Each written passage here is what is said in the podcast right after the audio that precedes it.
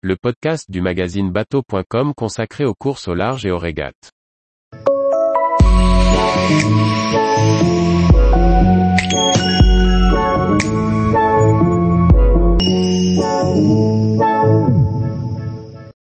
Record de Caudrelier sur la route du Rhum 2022, on refait le match.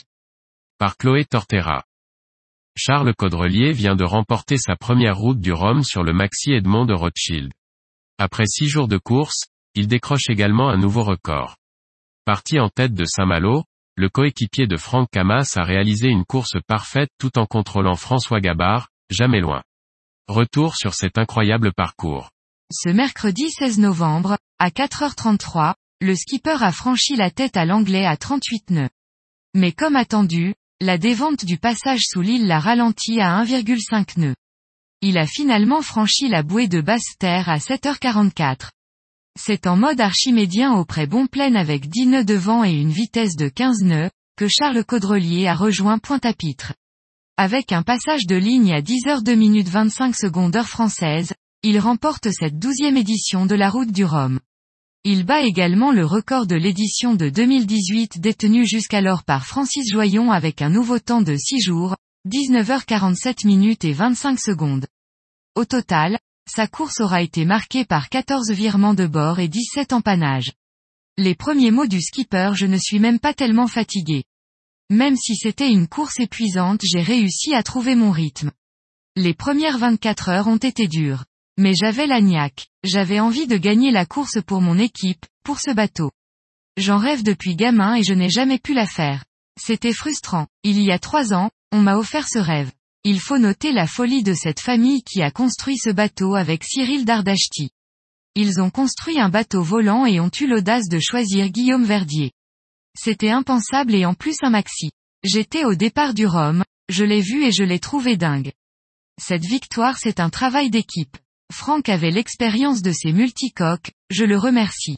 Sans lui je n'aurais pas eu un bateau aussi performant. Il m'a laissé sa place et je le remercie. Il aurait pu gagner cette course lui aussi. Toute l'année, l'équipe s'acharne sur le bateau, car c'est un bateau compliqué. Ils le font évoluer en permanence. C'est comme une équipe de Formule 1, je suis le pilote.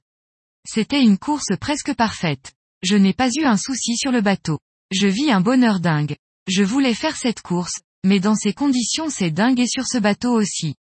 Je le fais aussi pour ma maman que j'ai perdue et qui avait ce rêve plus que moi. C'est finalement le mercredi 9 novembre 2022 à 14h15 qu'a été donné le départ de la route du Rhum 2022. C'est auprès, dans un flux d'ouest-sud-ouest d'une vingtaine de nœuds, que Charles Caudrelier et le Maxi Edmond de Rothschild se sont élancés en tête de la flotte des ultimes. Après un peu plus d'une heure de course, c'est toujours en tête que Charles Caudrelier a franchi la bouée du Cap Fréhel situé 17 000 plus loin.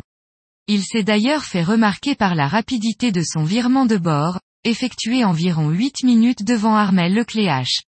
Le comité de course a déposé une réclamation contre le skipper pour avoir volé la ligne de départ, mais celui-ci a rapidement contesté cette décision, sanctionné par 4 heures de pénalité. C'est finalement en longeant la côte et les abords de Bréa, suivi par François Gabard que Charles Caudrelier choisissait de continuer pour démancher.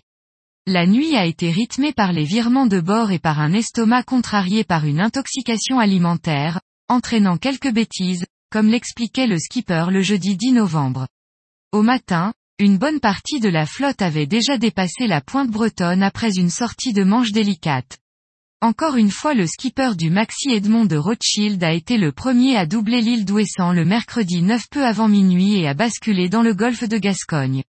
Le jeudi matin, il avait 16 000 d'avance sur son poursuivant Thomas Coville. Le lendemain, toujours en tête alors qu'il évoluait au large de la péninsule ibérique, il comptait 26,3 000 d'avance sur François Gabard et 45,4 000 sur Thomas Coville. Le jury de la course après étude des positions GPS du trimaran aux 5 flèches annulait la pénalité de Charles Caudrelier. Alors qu'il espérait enfin toucher les alizés et du vent portant au quatrième jour de course, il a fallu composer avec du prêt et un nouveau front. La cellule de routage a privilégié une option sud pour essayer de se glisser sous la bordure de l'anticyclone des Açores, mais le timing étant serré, la porte s'est refermée. La nuit dernière a été difficile. Hier, nous étions partis au portant avec François Gabard, après un passage de front bien physique pour moi avec un enchaînement de deux virements de bord très proches. Malheureusement dans la nuit, le vent nous a abandonnés, il a fallu repartir dans l'ouest pour finalement aller chercher un nouveau front. Ce matin, c'était la guerre avec un vent très tordu, changeant en force et en direction. François avait du vent pour aller tout droit alors que j'ai dû de mon côté enchaîner encore les virements de bord. Mais bon l'essentiel est que le dernier a payé. Pour la première fois, ce samedi 12 novembre, c'est François Gabard sur SVR Lazartigue qui est aux commandes de la flotte. À seulement 4000 derrière le nouveau leader, Charles Caudrelier le marin compte bien négocier le passage combiné du front et des Açores pour reprendre sa position. Fatigué par ce nouveau front, enchaînant des manœuvres rendues difficiles, le marin ne dort que peu. Alors qu'il comptait piquer au sud attraper les alizés, il a fallu changer de plan et refaire de l'ouest tout en se préparant à affronter du vent fort auprès. Tout en maîtrisant des vitesses élevées, 32,88 nœuds en moyenne. Le deuxième front nous est arrivé dessus plus vite que prévu. Ce n'est pas grave, on va recommencer. Je dors moins depuis que François Gabard est à côté de moi. C'est peut-être pour ça que j'ai fait une bêtise avant le front. On aurait peut-être dû aller couper tout droit. Mais c'est sympa d'avoir quelqu'un à côté. C'est tout de suite plus excitant d'avoir un bateau bord à bord, ça occupe bien les journées, ça met de l'action.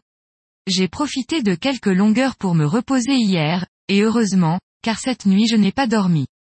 Ce deuxième passage de front a scindé la classe ultime en trois groupes, puisqu'Armel le Cléache a fait son retour en course après la réparation de sa dérive à l'Orient. À l'avant, Charles Caudrelier mène de nouveau la flotte au coude à coude avec François Gabard, Thomas Coville un peu plus loin dans leur sillage.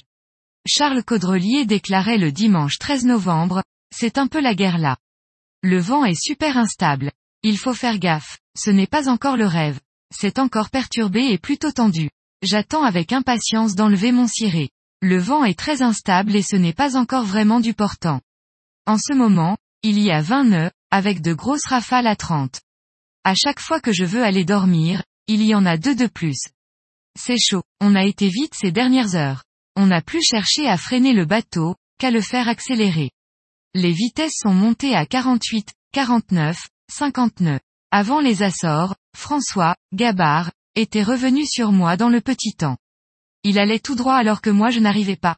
J'ai viré quatre à cinq fois et un moment je me suis dit, allez je pars. Lui, il a pris une option un peu moins musclée et finalement c'est revenu presque au même. Après quelques empannages, les ultimes ont enfin attrapé les alizés de nord-est le lundi 14 novembre. C'est désormais l'heure au sprint final, un long bord de bâbord vers la Guadeloupe. Pour conserver la meilleure trajectoire et ne laisser aucune porte ouverte à son poursuivant, Charles Caudrelier s'est recalé dans la nuit pour réduire l'écart latéral avec François Gabard, ceci expliquant les milles concédés par le marin. Au pointage de midi, il restait moins de 500 000 à parcourir, avec une avance de 88,3 000 d'avance sur SVR et 172,8 000 sur Sodebo Ultime 3. Pour se préparer au mieux à l'arrivée qui se fera de nuit en Guadeloupe, et un contournement de la Guadeloupe piégeur, Charles Caudrelier a profité de ce temps clément pour se reposer. Tous les jours, retrouvez l'actualité nautique sur le site bateau.com. Et n'oubliez pas de laisser 5 étoiles sur votre logiciel de podcast.